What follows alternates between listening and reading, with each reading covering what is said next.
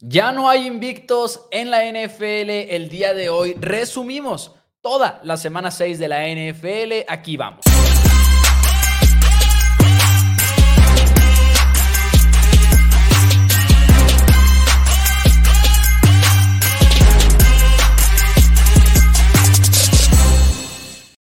Hola a todos, bienvenidos a Four Downs NFL en español. Mi nombre es Mauricio Rodríguez y como todos los días me acompaña mi hermano y coanfitrión Daniel Rodríguez para estos resúmenes de la NFL, incluyendo el día de hoy, donde vamos a repasar lo que sucedió en la semana número 6 de la NFL. Y Maus, nos despedimos de Londres por la temporada y después de ver a Malik Willis jugar, yo creo que los aficionados londinenses también están contentos de eso. Entrando por el lesionado Tannehill, Willis entró al partido y aceptó cuatro sacks en apenas nueve jugadas de pase. Namari y los Ravens se llevan el partido 24-16 y Zay Flowers, el novato, anota otro touchdown.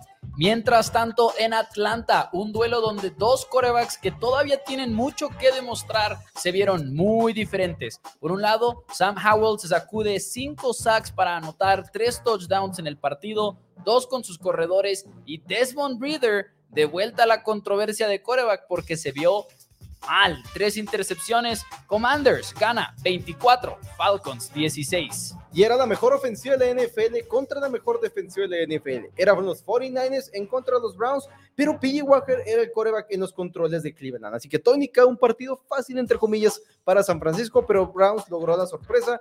Purdy ha saqueado tres veces, lanzó una intercepción para perder su primer partido de temporada regular en toda su carrera. Y los 49ers no solamente pierden el invicto, sino que Divo Samuel, Christian McCaffrey y Trent Williams, los tres lesionados en este partido. Y ahora CJ Stroud tuvo un juego mucho más tranquilo, 199 yardas, dos pases de touchdowns, su primera intercepción, por cierto, pero respondió la defensiva del equipo de los Texans. Tres veces llegó Santos a la zona roja, las tres veces Houston dijo que no. Y así, Texans, perdón, otra victoria, 20 puntos a 13. Y los Panthers comenzaron con el mejor cuarto de su temporada regular, anotando 14 puntos a los Dolphins y dejándolos en ceros. Lamentablemente para ellos, el partido dura 60 minutos y no dura 15 minutos. Y todavía peor aún, tenían que enfrentar a Raheem Mostert, quien con tres touchdowns y más de 150 yardas totales, comanda a los Dolphins a ganar 42 por 21. Y Joe Burrow no hizo mucho en este partido, pero afortunadamente no tuvo que serlo. La defensiva de Luan Arumo una vez más demostró que puede ganar este tipo de partidos. Dos intercepciones para Gino Smith en la segunda mitad, dos veces frenaron en momentos clave al final del partido, incluyendo una cuarta oportunidad y ocho por avanzar, donde BJ Hill estaba encima de Gino Smith y forzó la derrota de los Seahawks, los Bengals 17, los Seahawks 13. Y la Minchumanía estaba con los Colts y lamentablemente la Minchomanía estaba con los Colts. En el primer partido con Anthony Richardson, el quarterback novato en la reserva de lesionados, Garner Minshew lanza tres intercepciones, mientras que también tuvieron un fumble los Colts y Trevor Lawrence y compañía los hicieron pagar, poniéndose arriba 31 por 6, acabando el tercer cuarto, y ahora se termina llevando el encuentro 37 por 20, pero fue una mayor paliza que eso. ¿Qué les parece si seguimos con las grandes actuaciones defensivas? Porque los Vikings, cuatro capturas en contra de Justin Fields antes de que este saliera lesionado y luego entró Tyler Bagent en la posición de coreback. De inmediato todos lo googleamos y de todas maneras nos quedamos con la misma duda que pusimos en el buscador. ¿Quién es Tyler Bagent? Touchdown se anotó, pero también un fumble que Jordan Hicks, linebacker, regresó para 42 yardas y un touchdown. Vikings 19, Bears 13. Y la buena noticia es que Mac Jones jugó, no jugó horrible. La mala noticia es que Brian Hoyer jugó mejor que él en el mismo partido. Elliot anota su primer touchdown de la temporada para los New England Patriots, pero aún con Jimmy G fuera toda la segunda mitad del encuentro por una lesión en la espalda, los Patriots pierden su quinto partido en la temporada en apenas seis juegos por 17 a 21. Los Lions de Detroit pierden a David Montgomery, no tenían a Jameer Gibbs, pero Jared Goff se encargó del problema. 353 yardas las que tuvo en contra de los Bucaneros de Tampa Bay, incluyendo dos touchdowns, uno de ellos para 47 yardas con nada más y nada menos que Jameson Williams. Bienvenido de vuelta. Mientras tanto, Detroit simple y sencillamente brillando en defensiva de zona roja. Lions 20, Bucks 6. Y Cooper Cup nos recordó de nuevo por qué es Cooper Cup. En un partido donde los wide receivers de los Rams estaban muy apagados, Cup acumula 148 yardas de las apenas 226 lanzados por, lanzadas por Matthew Stafford, incluyendo un touchdown en 7 recepciones. Kyren Williams sale lesionado del partido, pero antes de eso superó las 150 yardas por tierra y volvió a anotar un touchdown. Y los Cardinals se ven como los Cardinals que esperábamos al inicio de la temporada, perdiendo 26 por 9. Y Filadelfia podrá ser el mejor equipo, pero el head coach Nick Siriani lo dijo muy bien cuando explicó no puedes ganar un juego de fútbol americano entregando el balón cuatro veces más de lo que lo robaste. Y es que Jalen Hurts tuvo tres intercepciones en contra de una defensiva de Jets que se presentó sin sus mejores dos cornerbacks, Sauce Garner y DJ Reed, no disponibles en el encuentro. No importa. Y aguas, porque los Jets van 3-3 y Aaron Rodgers se ve cómodo y sanando. Los Jets 20, los Eagles 14. Y un día de sorpresas parecía cantarnos una más en casa de los Buffalo Bills, quienes recibían a los Giants sin su coreback titular y con muchas lesiones en la línea ofensiva. En los primeros tres cuartos, Josh Allen y compañía fueron blanqueados por New York 6 por 0. Allen se enciende en el último cuarto y toma ventaja 14 a 9 con 9 minutos, 4 minutos por jugar. Taylor logra poner a los, a los Giants en la yarda número 1 para acabar el partido, pero como en la primera mitad, los Giants se van en ceros. Dos ofensivas que se quedan a una yarda de la zona de anotación y los Giants caen 14 por 9. Y el día de hoy, damas y caballeros, Monday Night Football, Cowboys en contra de los Chargers. Duelo dramático por el tema de Kellen Moore y Mike McCarthy. Duelo dramático porque son Chargers y Cowboys. Vamos a ver un poco de caos el día de hoy porque es lo que estos dos equipos saben hacer muy bien. Por cierto, vamos a abrir la línea telefónica en este momento. 614-394-6721. Ya lo saben. Primer segmento de este programa, como siempre, resumimos los juegos, ¿no? Entonces, yo sé que hay muchos fans de los Cowboys que están viendo este programa procuremos dejar el tema de Cowboys Chargers hasta el final del show, porque si nos vamos a quedar, por cierto, normalmente nos vamos a las 6, en esta ocasión nos vamos a quedar hasta las 6:15, porque Cowboys es America's Team y siempre merece un poquito más de cobertura, entonces haremos un previo adicional. Sí, sí es por eso, sí es por eso, Dani, no lo, no lo tienes que negar. Tenemos la primer llamada del día. Muy buenas tardes, ¿con quién tenemos el gusto el día de hoy? Buenas tardes, Dani Mao, con Octavio Gómez. ¿Qué pasa, Octavio? ¿Cómo estás? Platícanos. Pues bien y mal, porque han hicieron perder la quiniela los invictos, nada más y nada menos. ¡Ah! no puedo creer, qué partidos, qué partidos, todo, todo, todo emocionante. Al último, te voy a decir, nomás porque tuvieron la oportunidad de dar la pasada para, darle la vuelta al partido y, y la fallaron, más coraje me dio porque yo todavía estaba peleando de 10 equipos que agarré, llevaba 8 hasta el momento, ya, había, ya, ya me sentía perdido con los 49, pero cuando vi que llegaron a la zona de pasada, tenía la oportunidad, pero si hayan ganado, todos se había perdido con Filadelfia, con uno, con otro perdía. pero estuvieron muy buenos los partidos y, a esperar ahorita para ver a los a los Cowboys, a ver si ahora sí ya pueden hacer algo mejor que que el último partido que jugaron. Y hablando de esa derrota, la primera que mencionas, Octavio, los 49ers perdiendo en contra de Cleveland, Jake Moody, pateador que agarraron en la tercera ronda del draft de la NFL y muchos los criticaron en su momento de que es un pateador en tercera ronda, ¿cómo te lo llevas de esa manera? Lo hicieron y ahora en esta ocasión que pudieron haber ganado el juego, hay que decirlo, el clima tampoco fue amigable. No, no, no era amigable el clima. pero qué momento para Jake Moody dejarlo y fueron Dos, y fueron dos patadas las que Pero la defensa de Cleveland también hizo, hizo lo que tenía que hacer, porque pararon completamente en tercer y cuarto cuarto, casi por completo pararon a la ofensiva de los 49. O sea, la defensa hizo el, juego, yo creo que de, toda, de toda la temporada. Definitivamente, definitivamente sigue haciendo un gran trabajo la defensiva de los Browns, quienes apenas están arriba de las mil yardas apenitas permitidas después de cinco semanas. Creo que están promediando 202 yardas con 202.5 yardas a lo que va de la temporada, lo cual es simplemente absurdo. Y frenaron a San Francisco. Brock Purdy tiene un mal partido porque hubo varias jugadas en las cuales estaban libres sus jugadores, pero al final de cuentas la presión le, le llegó a la cabeza a Brock Purdy. Es lo que sucede, no pasa nada, perder tu primer partido en temporada regular en tu que fue doceava salida, pues no, no, Sí, ¿no? no, Y no, no hay que, no hay que asustarse mucho. apenas llegó Brock Purdy el día de ayer a los 50 pases yendo perdiendo en un juego, lo cual es una marca estúpidamente baja y no es su culpa, ¿no? Que es lo que siempre decimos aquí, ¿no? O sea, no es su culpa que Purdy esté en un muy buen equipo, pero la verdad es que es una locura que apenas sea su pase número 50 el que lanzó este domingo yendo abajo en el marcador. Octavio, algo que quieras agregar, muchísimas gracias por tu llamada el día de hoy. No, nada, como, como siempre aquí, viéndolos, ahorita vengo manejando, por eso, en cuanto veo la línea, dije, voy a hacer una llamada para ya irlos escuchando ya tranquilamente, porque eso de estar texteando y manejando a mí no me gusta. No, sí, sí, no, no, no, y no. lo aprobamos aquí. Eh, en, en cuanto, en cuanto eh, me, me salió que yo estaba, que yo iba a empezar el programa, rápido, como ya tengo grabado eso, mandé los saludos y todo, y dije, cuando abra la línea, llamo con ellos, así ya nomás los voy escuchando y ya más tranquilo, porque ya voy para la casa. Eso es todo. Gracias, Octavio. A manejar, Octavio. a manejar seguramente, a manejar bien, bien. Nos vemos. Hasta luego. poderosos Cowboys, que estén bien y ahí nos vemos la próxima semana si Dios quiere. Pues Eso. que yo todo el tiempo lo estoy siguiendo, pero para cuando abren la línea poder Claro que sí. interactuar con ustedes. Eso, y Claro muchas que sí. gracias, Octavio. Se agradece bastante. Muchas gracias a Octavio. Hablando Este, un poco más de este juego, Sí, va- vamos a. porque entrar- tenemos que empezar con los invictos que se fueron. 49ers, Ajá. Águilas, 49ers.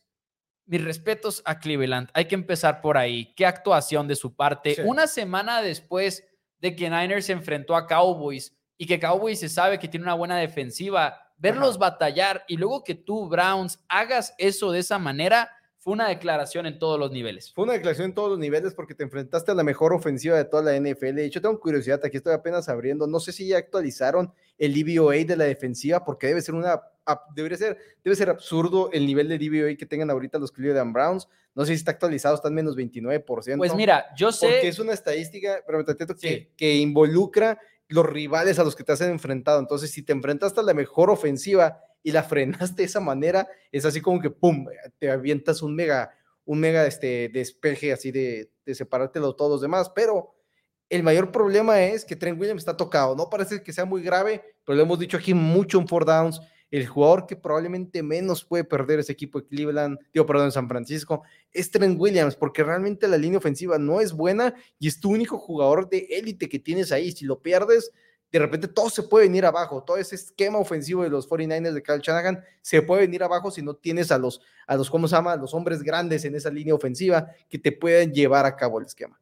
Sí, y bueno, híjole, mucho que desempacar. Primero, nada más para hacerle como suma a lo que decías ahorita del DVOA y demás. Creo que no sé si todavía están los números oficiales, pero por ejemplo, en eficiencia de EPA, que no cuenta la calidad del rival, la diferencia entre el número uno y el número dos, Cleveland siendo el número uno, es la misma diferencia que hay entre el número dos y el número 20. O sea, eso te habla del dominio que tiene Cleveland y por lo encima que está del resto de la NFL.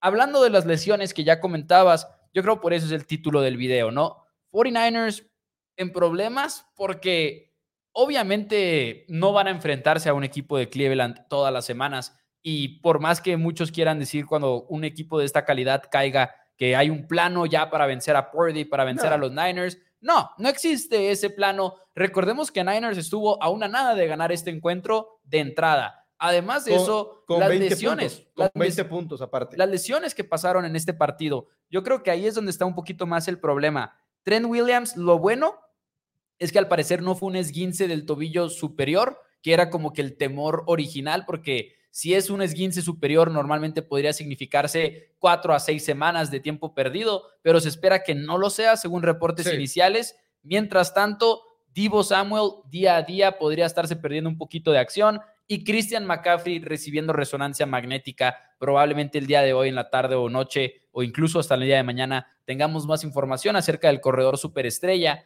pero estas mismas lesiones como que nos recuerdan también las circunstancias de cómo perdió Niners el día de ayer. Claro, no nada claro. más te enfrentaste a Cleveland, te enfrentaste a Cleveland en un clima muy complicado.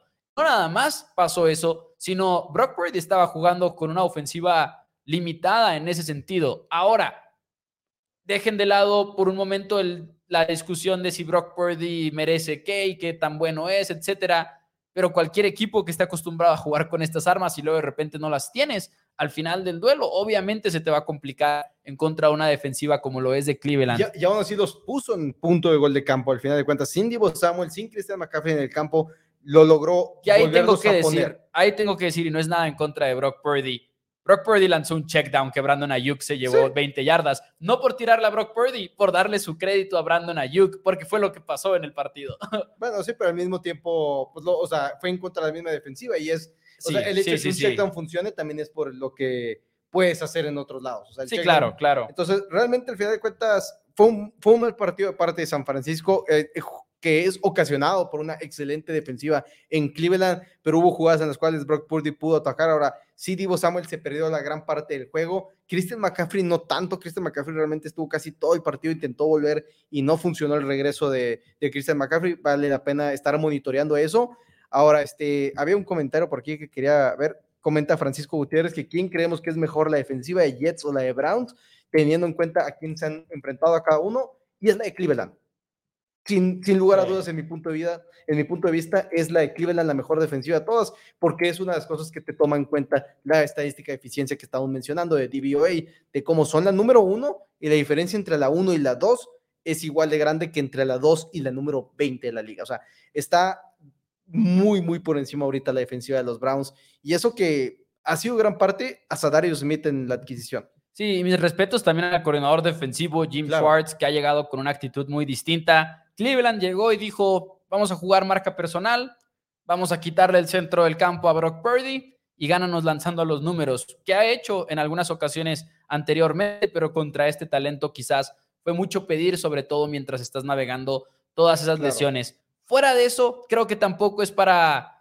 entrar en pánico respecto a los 49ers. Sí, se va un invicto, pero al final de cuentas creo que siguen siendo o el primer o el segundo favorito dentro de la conferencia nacional el otro equipo que quizás está en esa misma discusión son las Águilas de Filadelfia y también se les fue el invicto en esta semana a ellos en contra de los Jets de Nueva York y hasta cierto punto es curioso lo similar de las historias, ¿no? Cleveland estaba jugando con PJ Walker, Jets tiene a Zach Wilson que sabemos que tampoco es como un coreback muy bien establecido, de hecho es un coreback banca al final de cuentas. Aunque lleve ya cinco semanas, era el banca. Era el banca y Jets con una muy buena defensiva. La gran idea acerca de este partido era que sí tienen una muy buena defensiva, pero ahora no traen a sus dos cornerbacks titulares. No importó el domingo. Águilas no tuvo respuesta alguna en contra del equipo de los Jets y eso fue a mí lo que más me sorprendió.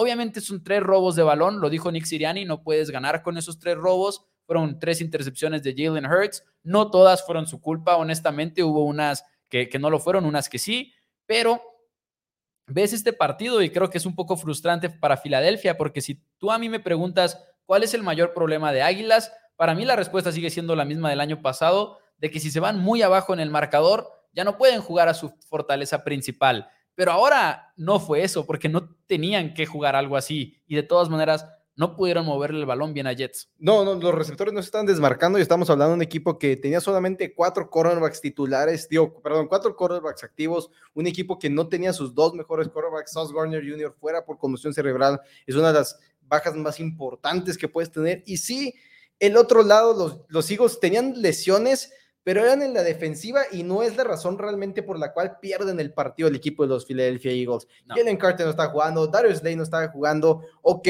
la lesión de Lane Johnson afectó mucho.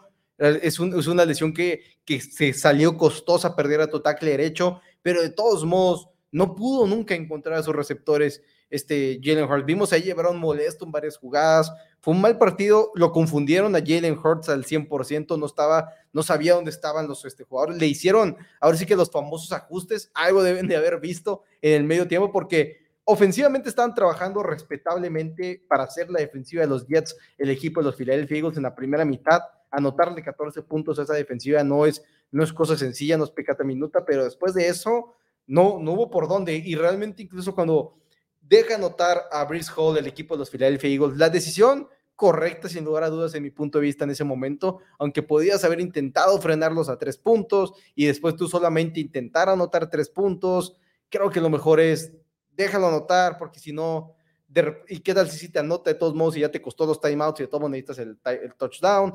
cosa complicada. Y, visto desde el otro punto de vista, porque también vi críticas a esto de que si eres Jets, ¿por qué estás aferrado a anotar el touchdown? Yo creo que lo tienes que anotar también, porque Águilas tenía timeouts. Entonces, no era como que me acomodo y ya nomás pateo el gol de campo con cero segundos en el reloj. No, no, era, iban, van a pedir los timeouts. Y no es lo mismo que Águilas se tenga que posicionar al gol de campo a tener que posicionarte para un touchdown. Entonces, vi críticas a esa jugada de los Jets de decir si te están dejando anotar, ¿por qué lo permites? Pero estoy completamente de acuerdo con la decisión de decir voy por el touchdown y lo voy a anotar ya. Voy, por el touchdown, lo voy a anotar. Y después de eso, no es como que tuvieras muchas esperanzas de que Eagles lo fuera fuera a poder remontar ese partido. Realmente no nos habían demostrado nada en el campo que pudieran hacerlo ese día.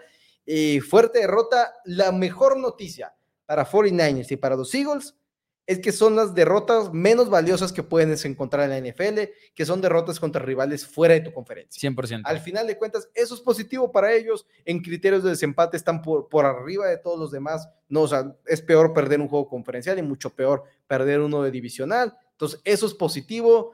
Negativo para el equipo de los Philadelphia Eagles es que el calendario que les viene es muy complicado. Les vienen los Chiefs, les vienen los Dolphins, les vienen los Cowboys, les vienen. Eh, fuera de Commander, realmente no, no están no están cómodos en, durante las próximas semanas.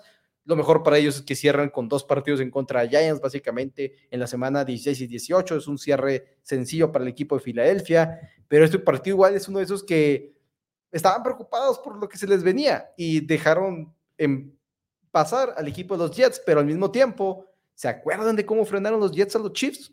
¿Se acuerdan cómo les complicaron la vida? Es una defensa y un equipo que nos están demostrando quizás si está en un coreback de ser Super Bowl.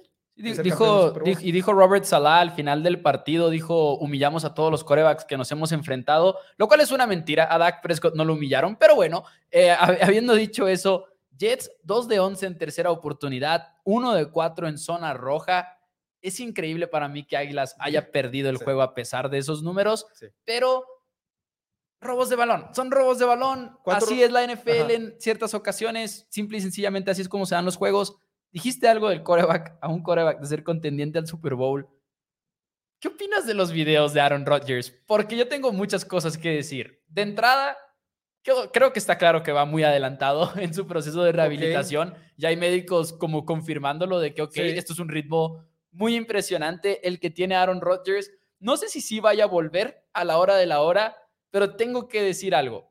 Por más que Aaron Rodgers tenga su lado negativo de actitud que hemos llegado a platicar aquí en el programa, de ego y todo eso, ¿tú crees que no enciende al equipo ver el esfuerzo que ha puesto y el estar allí presente en los juegos y el estarlo viendo bajarse del carrito caminando y demás? Porque yo creo que sí, creo que muchas veces exageramos como que lo que sienten los jugadores, pero yo creo que esto tiene que encender a, a Jets, o sea, ver a Aaron Rodgers comprometido a este nivel. Es que al final de cuentas sientes que tus victorias valen para algo.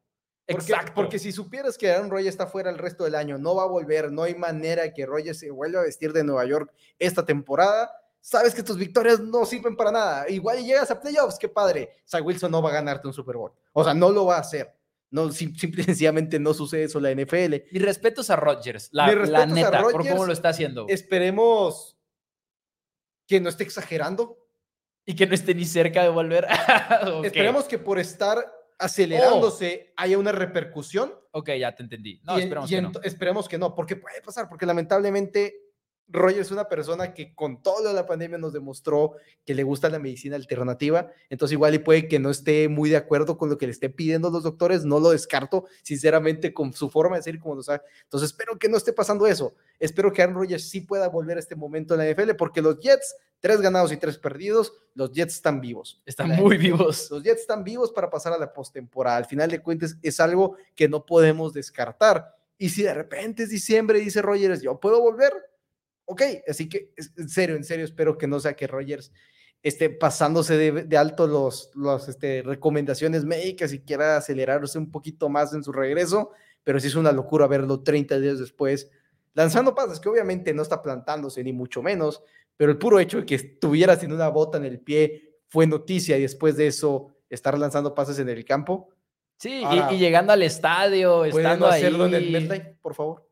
Sí, exacto. Nomás no lo hagas en el MetLife, en ese, en ese terreno de juego. es lo único que pido. Pero creo que ahorita Aaron Rodgers está haciendo mucho por ayudar a Jets a ganar en ese sentido. Y la verdad, mis respetos, como lo dijimos, Jets sigue vivo. Damas y caballeros, vamos a leer algunos cuantos de sus comentarios. Recuerden que hay línea telefónica abierta y disponible para que nos marquen para hablar de los partidos del día de ayer y ahorita a partir de las 6 de la tarde, si quieren marcar y hablar de Cowboys en contra de Chargers y dar sus pronósticos y demás, repito, a partir de las 6 para quedarnos con el tema del resumen. Eh, adelante, ahí está la línea telefónica. Hay varios comentarios, muchos de hecho. Los invitamos a que le den like al video. Es lo, es lo más fuerte que pueden hacer para ayudar a este programa darle like, toma medio segundo picarle a ese pulgar hacia arriba y nos ayudan a poner este programa enfrente de más y más fans de la NFL. Pero dice por acá, Francisco dice, nunca me ha parecido tan bueno como lo pintan, no está ni cerca de Mahomes, Burrow o Allen como los élites. Supongo que habla de Rodgers, me, o no, sé, de Brock Purdy, de Brock Purdy quizás.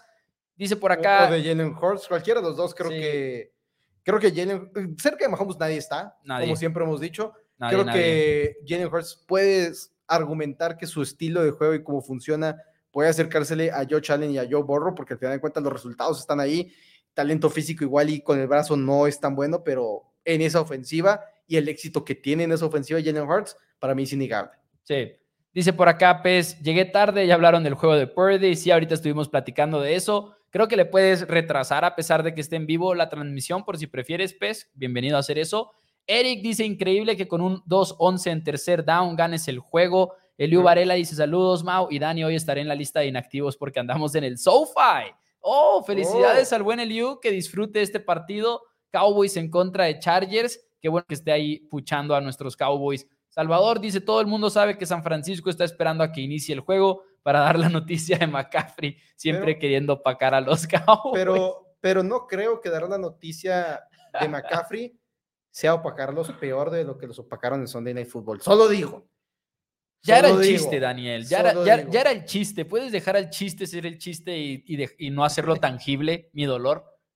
Lo hubiera apreciado mucho. No te creas. Pero la verdad, mucho más de qué hablar, damas y caballeros. Así que recuerden, ahí está la línea telefónica abierta y disponible. Yo creo que hay que hablar del Sunday Night. Ok, un hablemos. poquito, eh, hay que hablar un poquito acerca de lo que pasó. Buffalo en contra de los Giants de Nueva York se escapan de una victoria, los de una derrota, los Bills. Sí. Giants, qué frustrante juego ser Giants. Se van a la primera mitad y tienen el balón dentro de la yarda 5 a punto de anotar, corren el ovoide, no hay timeouts, Tyro Taylor ni cerca de acomodar a la ofensiva a tiempo, pero Brian Dable al final de cuentas responsable también de haber mandado el acarreo y luego llega la final, el final de la segunda mitad y una historia muy similar. Yarda 1 se queda el equipo de Giants de ganar ese partido, lanzan un pase en vez de una jugada de corrida. Esto después de un castigo, por cierto, porque llegaron a la yarda 1 por medio de un castigo, pero Tyro Taylor se estaba fajando, encontró a Waller múltiples ocasiones en esa serie, movió el balón bien, busca a Waller en la última jugada. Hay quienes reclaman el pañuelo, pero es una jugada muy cerrada, en mi opinión, para marcar el pañuelo, sobre todo después de que te pusieron en la 1 por medio de un pañuelo. Creo que ahí hay un. que te hay un- vuelvan a dar dos. Sí, es, es difícil para el oficial. No puedes depender de eso para nada. Nah, y muchos nah, han criticado que Giants no corrió el balón en la última jugada. ¿Qué opinas? 100% de acuerdo, 100% de acuerdo. Si tienes a tu coreback titular fuera y tienes a Saquon Barkley, estás en la 1, te lo regalaron. Te regalaron la oportunidad de darle el balón a tu mejor hombre, probablemente de todo tu equipo. Decirle que la corra a él. Si no anotaba, nadie iba a decir ni pío. Todos íbamos a estar ok. No anotó Saquon Barkley, ni modo, no pasa nada. Pero hacer un play action con Tyro Taylor, no soy muy fanático de la decisión. Creo que está bien no mandar el castigo, aunque sí entiendo que cuando ves la jugada y ves cómo está el jalón, dices, ok, igual y debe ser castigo, pero es la situación como ya te explicaste. Pero habiendo dicho todo eso, creo que la decisión correcta era correr el balón con Saquon Barkley, muere con tu mejor hombre, estás ahí de milagro, estás sinceramente de milagro vivo en el cuarto cuarto, faltando un segundo en contra del equipo de los... No se alcanza a ver. No se alcanza a ver Marshawn Lynch. Ah, no, No no- no salió mi broma. Lynch. Este, pero sí creo que cuando, cuando no tienes a tu coreback tienes que correr el balón. Tienes- Sí, híjole, estoy. Porque aparte no es como que digas, ok, no tengo mi coreback, pero tengo Mike Evans, pero tengo a, ya, ¿cómo se llama? Por más Tengo bueno que sea. Waller. O sea, o sea, no tienes un arma ofensiva buena, no tienes ese jugador infalible en la zona roja, no tienes a tu Justin Jefferson, Jamar Chase, es Sí. Waller. Por más que sea Waller, o sea, que es un buen ala cerrada y todo lo que tú quieras, que no es Travis Kelsey. O No sea, es Travis Kelce, exacto. no es Travis Kelsey, no es Mark Mark, Andrews. Ni No, siquiera. no, no, eh, no. Quizás a partir de ahí ya podrías meterlo en la discusión, pero creo que esos dos están muy por encima de él. George Kittle, e incluso George Kittle no es ese tipo de ala cerrada, pero bueno, o sea, como que para que confíen en él por encima de McCaffrey o algo así. Pero sí, un final muy frustrante para el equipo de los Giants. Eh, la verdad es que ahí sigo a varios reporteros de, de este equipo y como que sí se notaba mucha frustración de decir, Tyro Taylor jugó decente en este partido, tu defensiva se vio bien, Sí. eh, estabas, estabas sin varias tenía 93 piezas. yardas. Es- sí, Exacto, y estabas sin varias piezas en tus trincheras y de todas maneras estabas en el juego y se van con una derrota que les vas a ver muy mal el resto del año porque pudo haber sido uno de tus grandes, grandes momentos. Habiendo dicho todo esto, Giants simple y sencillamente horrible. 0 de 5 en la zona roja, o sea, fueron muchas oportunidades, Sí. no nada más estas dos de las que estamos hablando, tres en situación de línea de gol y no hubo respuestas nunca por parte de la ofensiva de Brian Dable, que hasta cierto punto irte 0 de 5 en la zona roja, para mí sí señalas mucho a Brian Dable en Claro. ese sentido, porque ya estás ahí y, y El campo se achica, tienes oportunidades de jugo, saca- de que sí con Barkley ahora le saques un poquito más de jugo. exacto. Ahora, Bill se va con la victoria, pero tampoco se van nada contentos, porque Bill se vio mal. Y recuerden, Dalton Kincaid, perdón, no estaba jugando en este juego. Dalton Kincaid a la cerrada número 2, pick de primera ronda. Y una vez más se quedó como muy trabada la ofensiva de Sí. Buffalo. O sea, era o Stephon Diggs o prácticamente nada, porque nadie tuvo más de, de- de tres recepciones, si no me equivoco, aparte de Diggs que tuvo 10. Ujú. Dawson Knox, tres recepciones para 21 yardas o 17, creo. Dawson Knox ha sido Una un decepción jugador- desde que firmó la extensión de contrato. Había Sí. sido una decepción al inicio, después como que parecía que iba a ser muy bueno. Sí. Lo firma la extensión y vuelve a ser una decepción. El equipo de los Bills sigue siendo un equipo raro. Ahora, venías de viaje, estabas en Londres, Londres. la semana pasada, tienes esos argumentos, pero Bills, como dices, Bills suertudos, de, ahorita están 4-2, están realmente a una jugada de estar 3-3 en la temporada regular. Estás a nada de estar 3-3, siguen siendo un muy, muy buen equipo, pero volvemos a lo mismo, como hemos dicho.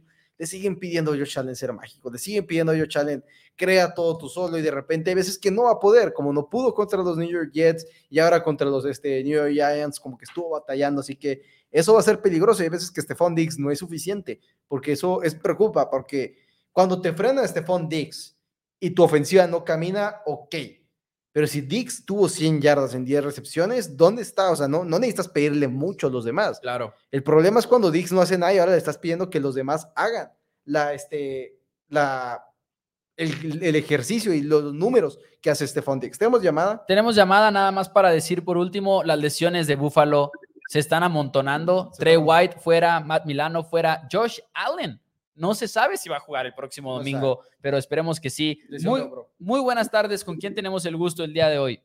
Al muchacho, el hijo de aquí, Chihuahua, Chihuahua. ¿Cómo están? Eso es todo, eso es todo, paisano. Muy bien, ¿y tú? Muy bien, aquí, muchachos, pues escuchándolos, no, no lo pierdo todas las semanas. Me parece muy interesante lo que están comentando de Búfalo. Y pues esa Josh Allen dependencia que, que pues como que todo el mundo vemos, ¿no? Pero que no muchos hablan o, o a mi parecer, bueno, siento que no. No todo el mundo, pues se le critica a Josh muchas cosas, pero como que no, no dimensionan que si Búfalo funciona muchas veces es por, por cómo anda Josh.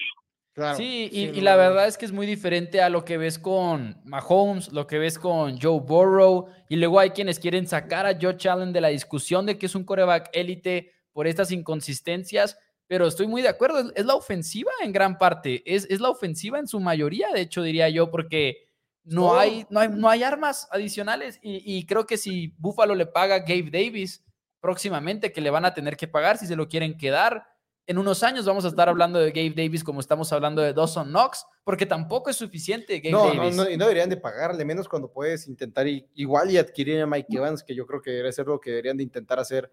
Ah, ya sea Mike Evans o Tyler Boyd, quien seguramente también será gente libre porque los Bengals le tienen que pagar a T. Higgins, pero va a ser interesante ver cómo planea futuro este equipo de los Buffalo Bills. Aunque bueno, ahorita pues tampoco, también siguen siendo unos grandes contendientes. Son un equipo extraño, muy, muy extraño, porque son muy eficientes, pero de repente tienen partidos muy malos, así que a ver qué sucede. Sí. Andrés, ¿cómo ves? Y sobre, sobre todo muchos que pensábamos, bueno, yo, yo pensaba en inicio de temporada que ya habían solucionado un poco lo del ataque terrestre, pero la verdad es que a mí sigue sin convencerme lo, lo que te presenta Cook y, este, y ayer Murray, pues la verdad es que no, no se ve sólido ese ataque terrestre o muy bajo, o sea, la verdad es que no sé, desconozco la eficiencia, ¿verdad? Pero no siento que sea muy buen ataque terrestre. La pérdida de Harris ayer también, entonces sí creo que pues Buffalo más que, bueno, sí receptores, pues Dix es una garantía, ¿no? Y estamos viendo ahí que Knox puede ayudar, pero pues también seleccionaron a Kincaid con, con el, las miras de que te ayudara un poquito más con ser otra arma, Gay Davis está desaparecido. Por ahí, pues, si te fijas, también las armas ofensivas no ayudan mucho a, a Allen. Entonces, si Dix no te ayuda o sea, si Allen y Dix no están en tu día, o sea, ya vimos lo que puede pasar, o sea, muy puntual y pues pasó lo que pasó ayer. Mm. Y algo que pasó ayer fue precisamente que de repente no estaba Kincaid y ya no podías jugar al personal 12, ya no podías jugar con dos alas cerradas, tenías que jugar con tres receptores abiertos y hablas también del juego terrestre, Andrés, y la verdad es que una de las cosas que a mí me preocupan, aparte del corredor, o no me preocupan, pero yo no estoy nada convencido todavía de Ken Dorsey.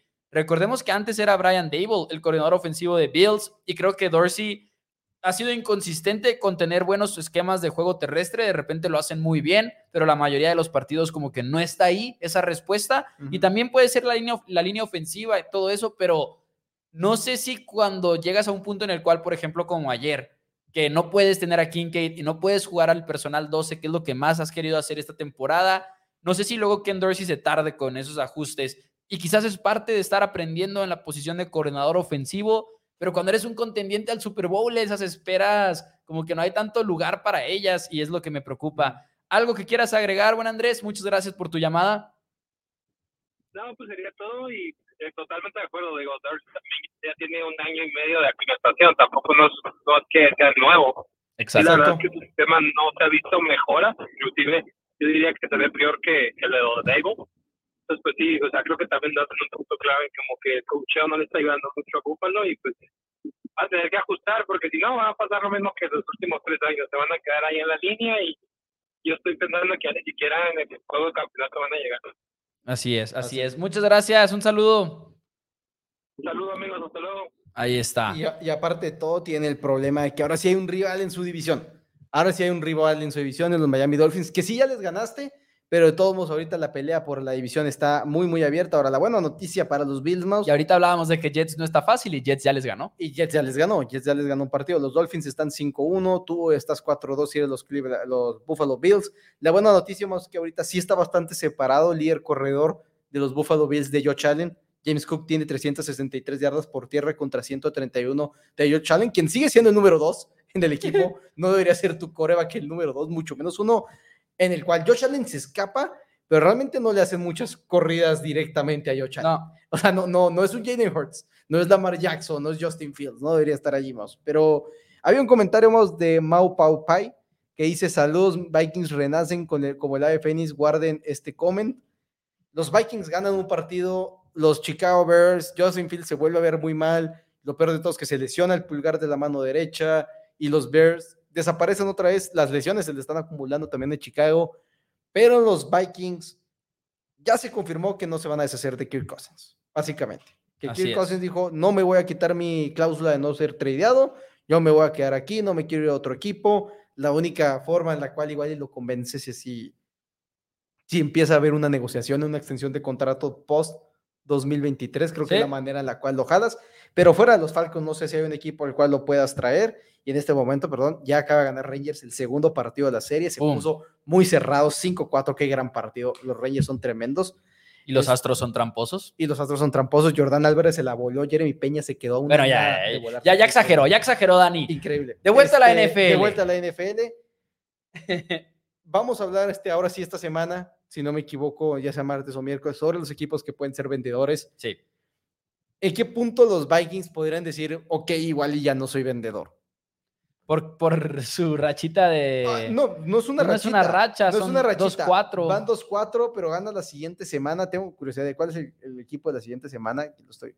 Para el equipo de Minnesota Vikings. Pues creo, creo que de entrada estás tirándole al comodín. Creo que Lions sí ahorita se ha ganado el respeto de decir, ya no le estás tirando tanto al, al título divisional. No. Al menos eso creo yo. Creo que Lions se ha ganado el respeto de que Vikingos si quiere tomar, si, si Vikingos quiere tomar este tipo de decisiones, quizás lo haces con el entendido de que muy probablemente la división no es tuya, es de Lions. Ajá, sí, vas tres juegos detrás. El siguiente partido son los 49ers. Yikes. ¿Qué si te esperas y vendes después? Si, le- si ganas la semana 7 en contra de San Francisco y de repente vas 3-4, tienes que ponerlo en la, en la mesa, que es lo que, ¿Sí? que es lo que va a ser. Va a ser interesante el equipo de Minnesota, una victoria buena, porque aparte sin Justin Jefferson, fuera cuatro semanas, lo cual es una baja muy, muy importante para ellos. Pero veamos cómo le va a los Vikings, porque al final de cuentas podrían enfrentar a unos 49ers sin, sin muchos titulares. Que sí son muy favoritos. Me dio curiosidad por cuántos siete puntos el equipo de San Francisco de visita. Similar a más o menos el rango que estaban antes de que se supiera lo de PJ Walker y todo eso, pero la verdad es que se ve difícil para vikingos, pero ayer se vieron bien, digo, Jordan Hicks, mis respetos, aprovechando la oportunidad de quitarle el balón a Tyler Bagent y además él le toca regresar el balón hasta la zona de anotación, touchdown defensivo sin el cual no sé si ganan, no sé si ganan, perdón, los, los Vikings. O sea, si no Sí. anotan ese touchdown defensivo, quién sabe si gana Minnesota. La verdad es que tampoco es que se hayan visto muy, muy No, bien no, no, en contra de 49ers, pero tenemos por acá un super chat del Pipiri Pau. No traigo el efecto de sonido a la mano, entonces voy a hacer touchdown. Dice: Saludos, Mau y Danny Boy. Al- hay que ganar, go Cowboys. Y ahorita en unos Lo momentos quité muy rápido, pero lo quité muy rápido. Arranca ese, ese partido de Monday Night. Recuerden, ahorita a las 6 también empezaremos a hablar un poquito más de él. Ya se están agarrando a golpes, mientras en el previo al juego. Pero, ¿qué les parece si como una, una probadita de lo que vamos a estar platicando ahorita en más adelante en Monday, Monday Night, les presentamos a la apuesta de Tito, la proposición de jugador. Damas y caballeros, vamos a escuchar. Amigos y amigas de Four Downs, bienvenidos. Monday Night Football y como siempre les tenemos para cada juego de Primetime su free prop para apostar en este partido y nos vamos a ir con un jugador muy importante para esta ofensiva de los LA Chargers, así es el corredor Austin Eckler, el corredor estrella de los Chargers que está de regreso, quien no ha visto acción desde la semana 1, donde por cierto tuvo 117 yardas contra los Miami Dolphins, ahora se enfrenta a unos Dallas Cowboys, ojo, unos, unos LA Chargers que vienen más preparados, más descansados para este partido, mucho más que los Dallas Cowboys.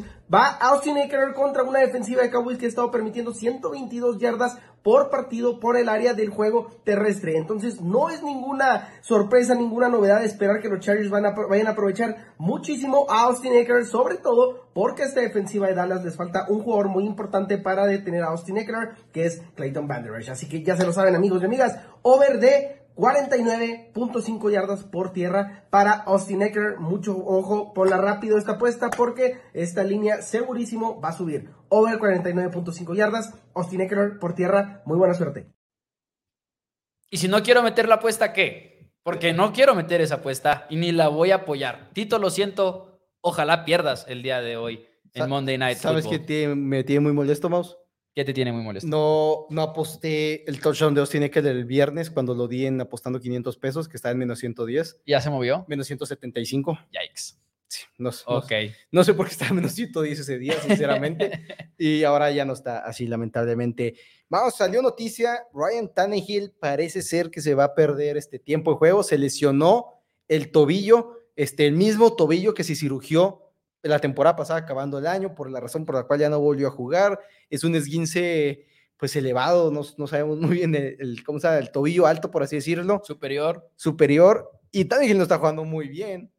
Y ahora va a Ok. estar muy interesante si acaso vemos el debut de otro coreback novato. Will Levis. Will Levis, porque Malik Willis, eh, Probablemente no sea la respuesta. no, ya lo vimos mucho, lo vimos mucho la, temporada pasada y jugó muy mal. Esta Y si- temporada, Y si acaso ayer se vio horrible y ahora no sé. Y si acaso tiene un futuro en la NFL siendo un jugador del cual se sabía que le iba a tomar mucho, mucho tiempo aprender en la liga, quizás no es en Titanes, porque Titanes necesita ayuda ya y necesita algo que les dé un poquito de Que esperanza. también Will Levis tampoco llega como el mejor hombre de No, todos. no, pero creo que incluso un poquito mejor que Willis en ese sentido en específico. O sea, recordemos que Willis era primera lectura, desastre del balón siempre en Liberty. Y era algo que se hablaba mucho cuando era un prospecto de colegial, el hecho de que no estaba listo, punto. O sea, que si drafteabas a Malik Willis era mínimo 2022, no lo vas a ver. Creo que hay un área gris ahí para 2023, 2024. A lo que me refiero es, si tradean a Willis el día de mañana y terminan otro equipo de banca y el próximo año entra y juega bien, tampoco me sorprendería mucho. No, no, no, tampoco.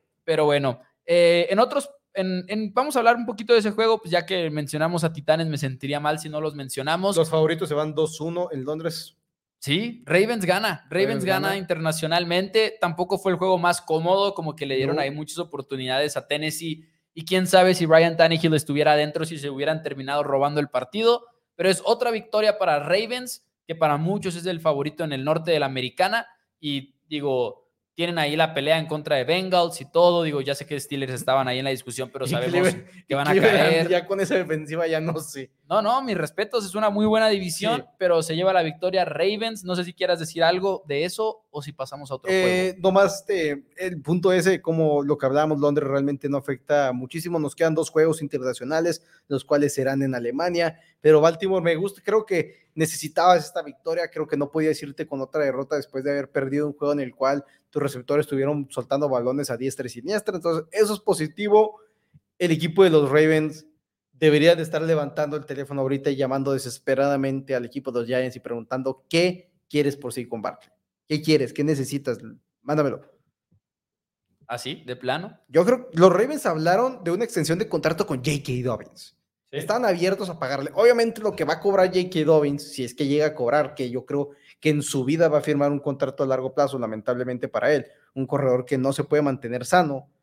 Si vas a pagarle un corredor, ¿por qué no le pagas con Barkley? Estoy en contra de pagarle corredores, pero si eres los, los, este, los, los Ravens, si eres los Giants, dices, ok, uno ganado, cinco perdidos, esto, este cuento se acabó, vamos a hacernos de con Barkley, te sirve hasta como un tanking escondido porque me deshago de mi mejor hombre a la ofensiva, y igual y termino con unos altos picks, y te puedes, puedes draftear. Si eres Giants, puedes irte por un coreback novato el próximo año sin ningún problema. No, no, hay ningún problema ahí. Creo que Ravens debe buscar un, corredor en, en, la vía trade, porque el juego terrestre está muerto desde que se lesionó J.K. Dobbins. Y, y, probablemente por ahí del miércoles, como lo decías, vamos a estar hablando de jugadores que van a estar disponibles. Tenemos un super chat de uno de los partidos a los que tenemos que llegar. Dice... Valentino Oropesa, Bengals ya despertó. Muchas gracias por el super chat, gracias por el comentario y el donativo a Valentín. Yo creo que desde la semana pasada vimos a una mejor versión de Joe Burrow, entonces en ese sentido tengo que decir que sí, pero más que nada lo que me gustó de este partido del domingo es que no fue por Joe Burrow que ganaron el duelo, fue la defensiva de Bengals fajándose. La verdad es lo que más vimos, dos intercepciones a Gino Smith, Dos veces Seattle estuvo a punto de remontar el partido en el cuarto cuarto. Las dos veces Bengals dijo no, no ahora. Y la verdad es que se vio la presión, se vio buen juego de parte de Cam Taylor Britt, el cornerback externo que tienen, un mejor desempeño por parte de los safeties, una posición que importa mucho para ellos después de que perdieron a sus dos titulares en la temporada baja. Creo que Bengals se ve muy bien en ese sentido en contra de Seahawks. Para mí es lo más prometedor. Yo creo que sí han vuelto, como lo dice Valentín, y al final de cuentas sabes que Joe Burrow cada vez va a estar más y más sano y más sano y más sano. Y van a semana de descanso, si no me equivoco, ¿no? 3-3. Perfecto este, timing. Es, muy buen timing, creo que sí, sí han despertado el equipo de los este, Cincinnati Bengals. Igual y la ofensiva no termina de, de hacer el boom que nos gustaría que hicieran, hablando del talento que tienen, debería ser un equipo mucho más explosivo, pero aparte de eso, dos semanas seguidas sin T. Higgins, esta semana sí jugó pues, pero no jugó al 100% realmente con una lesión en las costillas, juegas a un nivel diferente, no respiras de la misma manera porque simplemente no tienes esa capacidad y aparte te estás cuidando un poquito más de cualquier contacto. Entonces, después de esta semana de descanso, el equipo de Cincinnati Bengals van a tener eh, el calendario que se les viene es a los 49ers y los Buffalo Bills. Así que vamos a aprender mucho de Cincinnati antes de la semana número 9, sin lugar a dudas, yo creo.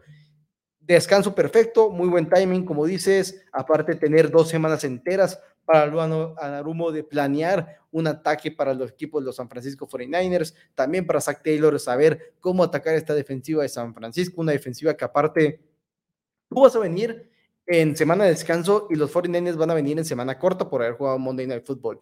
hasta cierto punto injusto esa situación, si somos 100% honestos. Y San Francisco semana corta, ahorita están tocados, así que va a ser interesante ver qué, qué sucede para este momento, pero creo que el equipo de los Bengals está vivo. Ahora, hay comentarios, Eric Guerrero dice que le gustaría el corredor de los Vikings para el equipo de Arizona. Este, los Cardinals en ningún mundo deberían de ser compradores. de no. punto, o sea, no, no, no, no.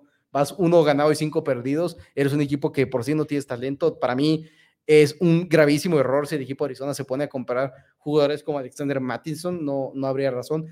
Comprar así con Barkley si lo quieres extender, ok. Tampoco soy fanático de pagar a los corredores, como he dicho, pero por lo menos estás comprando un jugador élite, eh, aunque sea élite en su posición, que no es muy valiosa, pero al menos es eso. Ahora, Jonathan Taylor no se va a ir a ningún lado porque ya lo extendieron en el equipo de los Indianapolis Colts, así que Jonathan Taylor se queda en, en Indianapolis para el futuro próximo. Algunas cuantas cosas más de las que quisiera hablar. Carolina en contra de Miami. Hay algo muy en específico que quiero mencionar acerca de este partido. Okay. De entrada, mis respetos, mis respetos a Panthers que dio pelea para iniciar el juego. De repente iban arriba 14-0 aprovechándose de errores, la verdad, de Delfines que empezó muy lento el juego, pero al final de cuentas, con una ofensiva tan explosiva como lo es Miami, no importa que empieces lento cuando es tan natural para ti hacer jugadas explosivas tras jugadas explosivas tras jugadas explosivas, lo supieron explotar a la perfección, pero tengo algo que decir.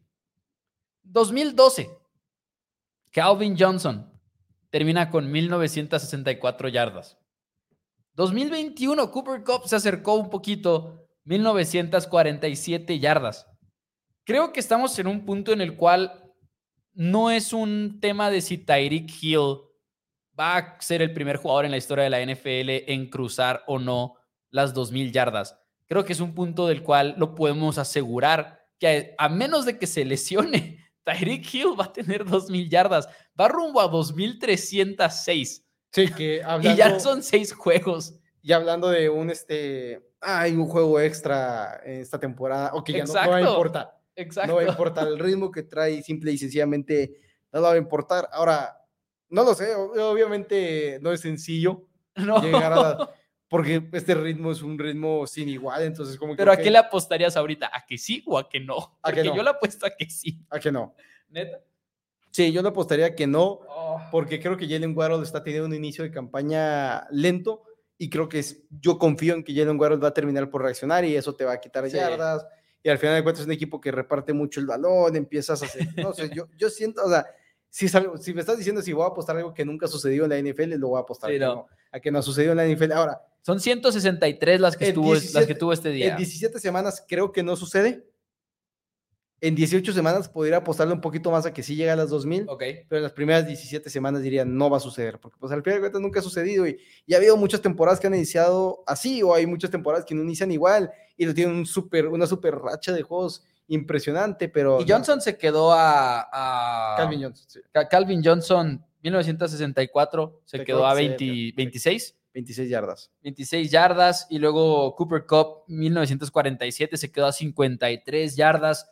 Yo, yo la verdad creo que sí lo va a hacer. Creo que ha, ha sido... ¿En 17 extremo. o en 18? No, pues me la jugaría fácil y diría que en, que en... O sea, en 17 juegos, 18 semanas. En 17 semanas, 16 juegos, ¿crees que lo logra? Pues sí, que creo que tiene el rumbo para hacerlo y creo que va a seguir siendo ese enfoque y creo que Mike McDaniel está utilizando a Tyreek Hill voy a decirlo como nadie lo había utilizado. O sea, Mike McDaniel, y no digo que sea mejor que Andy Reid, pero Mike McDaniel está utilizando a Tyreek Hill mejor de lo que lo utilizaba Andy Reid. Okay. Creo que eso es algo muy claro que podemos decir el día de hoy. Y ojo, no es decir que es mejor que Reid, no, simplemente... pero a Tyreek Hill lo está usando mejor. Y es porque al final de cuentas toda la ofensiva es de velocidad. O sea, toda la ofensiva es velocidad uh -huh. para, para Miami y eso no era el caso con Chiefs. ¿Por qué Tyreek Hill tiene esa velocidad todavía? No, no debería Es increíble. Posible. Nada más por último, porque no bien. podemos dejar de hablar de este juego de, sin decir esto. Tyreek Hill anota, touchdown, va y corre con su chavo que le toma videos, agarra su celular. No he visto el video. Se empieza a grabar. ¿No has visto el video? No, no he visto el video de, del celular. No, pues ahí te va. Agarra el celular, empieza a grabar y se avienta una marometa, grabando como un selfie mientras se avienta la marometa. Según el video que yo vi, sin querer le pica y deja de grabar en cuanto salta. o sea, lo van a multar y todo, pero según yo, porque el video que yo vi se corta y me imagino que es por eso. Sí, yo también. Me imagino que es porque no terminó de grabarlo, o sea, como que en el salto le ha de haber picado sin querer en lo que lo apretaba para que no se le fuera o algo así. Pero bueno, Miami, mis respetos, sigue haciendo lo suyo. Hay Perro- otros juegos que no hemos dicho come nada. Perro desde España nos está preguntando sobre eso y espera que no se lesione en una de sus celebraciones, que, que siempre es un riesgo. Siempre es un riesgo ese tipo de celebraciones, que son, son deportistas de muy alto rendimiento, pero siempre como que dices, "Ay, que no vaya a pasar, que no vaya a pasar, por favor, que sería horrible. Tuvimos un artículo que, que era, era de título que se había tomado el video y fue como de los artículos que más tráfico de Google generó, Ujú. porque siento que todo el mundo estaba buscándolo. Pero se, se corta, ¿viste cómo se, Sí, corta? se En corta. cuanto le hace así, no lo puedo pasar ahorita, pero en cuanto le hace así para, para saltar, se corta de inmediato. En lo que agarra abuelito, en lo que le hace así. Pero bueno, Este, hay mucha gente que critica a los jugadores por, co- como Ezekiel Elliott, porque lo, este, los van a, por, por estar gastando dinero en multas y así, por ejemplo. Sí, yo critaré- criticaría a los jugadores si las multas fueran a los bolsillos de la NFL, pero como son para beneficencia, por eso es importante, si no lo sabían, todas las multas que le hacen a los jugadores de la NFL, ya sea por golpes ilegales, por celebraciones ilegales, a Tyreek Hill por el hecho de estar usando uniformes que no son los, apro- este, los este, apropiados porque no está usando calcetas, cada una de esas multas es dinero a beneficencia, así que por lo menos dices, ok, el dinero no se va a ir a la basura. Pero Maus, antes de empezar a de los Cowboys, el previo, porque preguntaban por aquí que si iba a haber, Mauricio Gutiérrez, si iba a haber primero Cowboys antes del partido, va a ser aquí con invitado especial, o sea, sé yo, aquí vamos a hablar es. Four Downs sobre el partido de... pero aquí nos vamos a quedar, Aquí no, nos vamos a no quedar, vamos sí. a- Aquí nos vamos a quedar en la transmisión de Four Downs.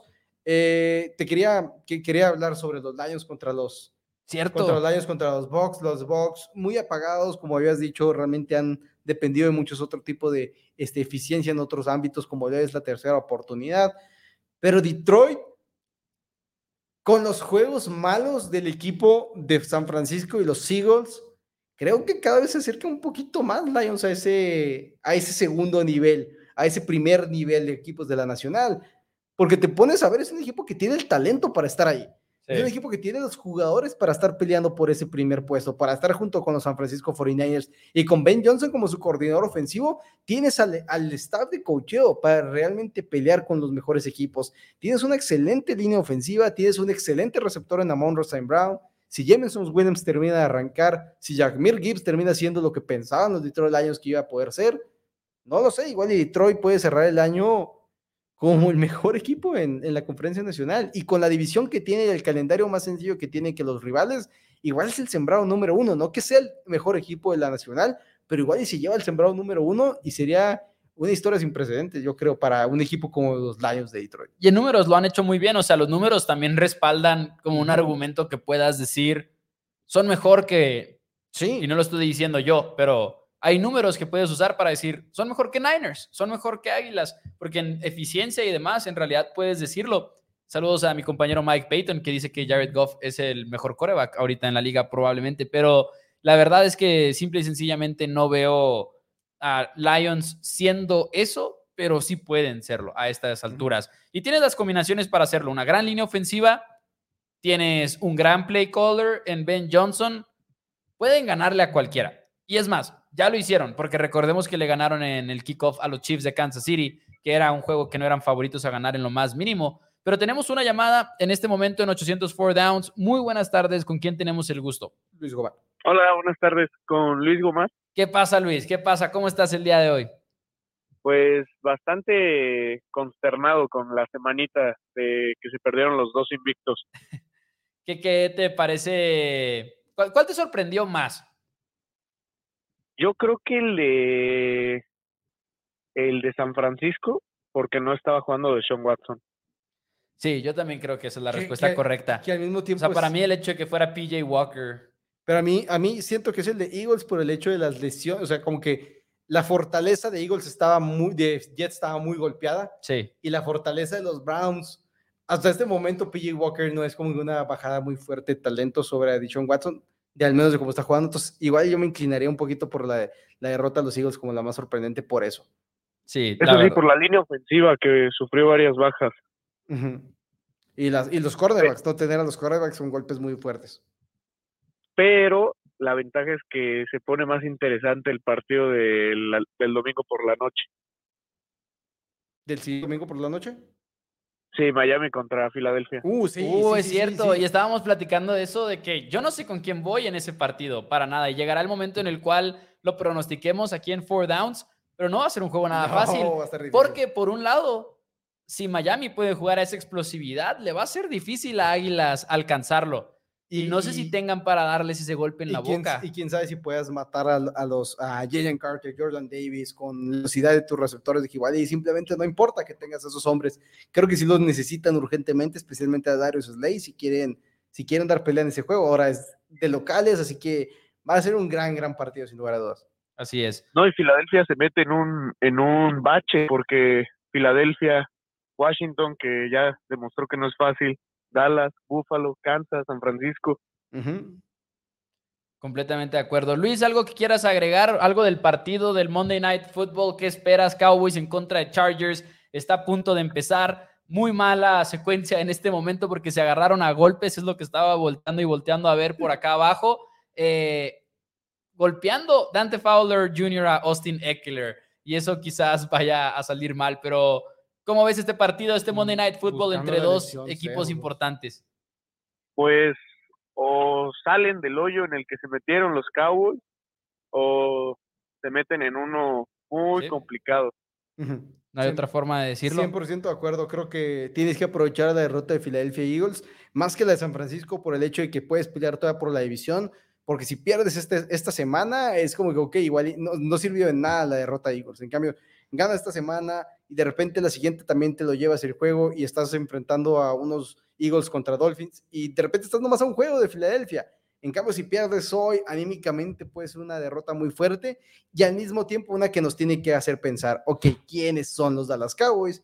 Porque los dos equipos buenos que han enfrentado pierden, el otro equipo que no es bueno, pero que ha estado jugando como bueno, Cardinals pierdes y nomás le has ganado equipos muy, muy débiles va a ser muy complicada esa, esa conversación, sin lugar a dudas. Y en parte también tienen que demostrar que fue una decisión correcta mantener a McCarthy en vez de correr a Glenn Sí, va, a ser, va a ser un juego que va a, va a, determinar mucho de eso. Yo creo que es un juego que puede darle un golpe muy fuerte a la seguridad de trabajo que tiene McCarthy en este momento en Dallas. Luis, muchas gracias por tu llamada. Saludos. Muchas gracias a ustedes, que estén muy bien. Saludos, saludos. Buen juego, buen juego el que tenemos el día de hoy. Recuerden, está abierta la línea telefónica 614-394-6721 y pueden hablar para platicar con nosotros acerca de este partido entre Cowboys y Chargers unos cinco minutos aproximadamente antes de que nos vayamos el día de hoy. ¿Qué enfrentamiento te llama más la atención de este juego? Porque creo que para mí está muy claro. Micah Parsons contra Rashawn Slater. Oh, nice. Eso es buena. ser, creo que son dos, dos, jugadores muy corpulentos, muy agresivos. Este creo que ese podría ser uno de los grandes. Y eh, Chargers está jugando muy bien en la posición de tackle. Y es algo que yo no estaba al tanto antes de esta semana, pero ya empezando a estudiar un poquito más el juego y viendo el video y viendo las estadísticas, los tackles de Chargers están jugando muy bien. Y si Micah Parsons tiene que jugar desde la posición de linebacker, no soy fan porque quiero ver a Micah Parsons combatiendo esa fortaleza aparente que, tiene. Creo que tienes que iniciar con Micah Parsons cazando al coreback y si simplemente no hay respuesta en tus linebackers, decir, pues ni modo.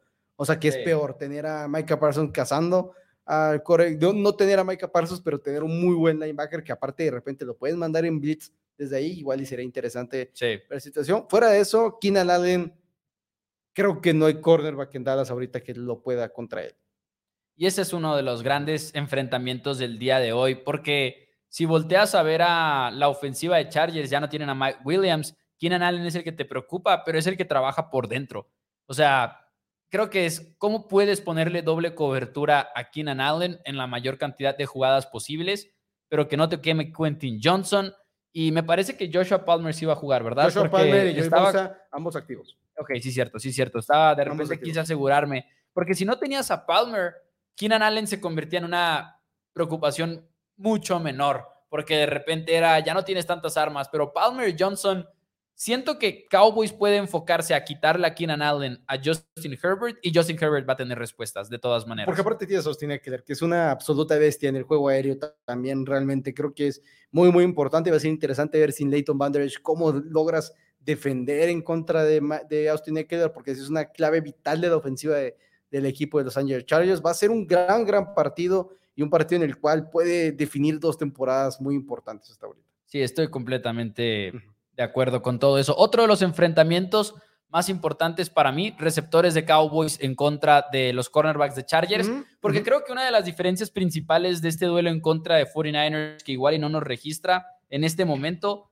es Niners tiene la, o antes de esta, de esta semana, cuarta mejor defensiva de San Francisco en eficiencia. Chargers es la número 27. Chargers tiene mucho que demostrar defensivamente hablando. Y Khalil Mack tuvo seis sacks en contra de los Raiders, pero fue en contra de Aidan O'Connell. Creo que es una diferencia cuando te enfrentas a Cowboys con la línea ofensiva que tienen, a Dak Prescott. Creo que Cowboys va a tener un buen día ofensivamente hablando. Eso esperamos, ¿verdad?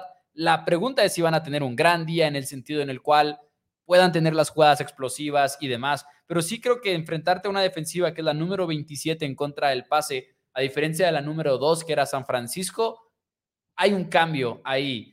La preocupación es que al final de cuentas también puedes ver el punto contrario de decir, si McCarthy no está ajustando y Chargers te hace ver mal en ofensiva, es cuando realmente te empiezas a preocupar de decir, ok, fue un gravísimo, pero gravísimo error haber dejado ir posiblemente a Kellen Moore, que también está en este duelo y que es la gran historia de este juego. Claro, claro, la gran historia va a enfrentar a Dan Quinn. Por aquí había un comentario de Miguel Pedro Bustamante que el primer enfrentamiento sería el de Kellen Moore contra Dan Quinn. Va a ser muy interesante, Sí. sin lugar a dudas. Nice. Eric Guerre- Guerrero pregunta si Bousa juega. Bousa juega, todos los Chargers están jugando realmente. Ninguno de los lesionados Digo, importantes. a diferencia de Mike Williams, que ya sabíamos que estaba Ah, fuera. Ma- Mike Williams está fuera el resto del año, Ajá. que fue la semana número 2, Sí, número sí, sí. 3, y realmente ya sabíamos, obviamente, de, de eso. También será, eh, en zona roja, será clave para Dallas. Sí, estoy de acuerdo con ese comentario de Guerrero, porque creo que contra una ofensiva del nivel de los Chargers, no puedes estar conformándote por tres puntos. En contra de los New England Patriots podías, en contra de los New York Giants podías, pero en contra de los Chargers no sé si sea muy importante, porque aparte de todo, estamos hablando de unos Chargers que no van a estar pateando tres puntos, porque es Brandon Staley el head coach, y es un coach agresivo y un coach que va a ir por puntos y va a estar atacándote por la zona de anotación, y de repente un par de decisiones. Cowboys termina en tres puntos, no se la juega, y de repente ya iban abajo 7-3 y ahora te toca el equipo de Chargers, ellos sí se la juegan, y es ese tipo de decisiones que tomas, que cada una de ellas por lo regular te quita porcentaje de posibilidades de ganar el partido, y un equipo se las está quitando, otro equipo se las está dando, y eso te complica más la historia. Y pues ojo, yo sé que al final de cuentas esto puede ser muy exagerado luego por los fans y los medios, pero esa pelea sí estuvo muy masiva y creo que es una historia a seguir cuando empiece el partido, mande. Sin sentido, es como la de Cleveland San Francisco ayer, no son equipos que son rivales, ¿por Sí, ¿no? Para nada. qué te estás peleando? Pero es una de esas cosas que al final de cuentas empieza el juego y vamos a estar muy pendientes de los pañuelos, de quién está esperando al pitido para lanzar un golpe más, etcétera. Porque ya están amenazados por parte de... o sea, Sí. cuando pasa esto, los referees llegan con los coaches y le dicen, "Eh, va a Ahora- cero, cero, cero tolerancia. Leí un artículo que me gustó mucho de- del punto de vista de los Chargers y era un reportero de, de Athletic que estaban entrevistando jugadores y demás. Y sí hay jugadores que quieren ganar este partido por Kellen Moore. Y es que al final de cuentas, ya sé que ya lo mencionamos, pero si nos metemos un poquito más a ese detalle, es muy específica. No es una situación en la cual a un coach le fue mal, lo corren y termina en otro equipo un año después o meses después y demás. Es, te estaba yendo bien.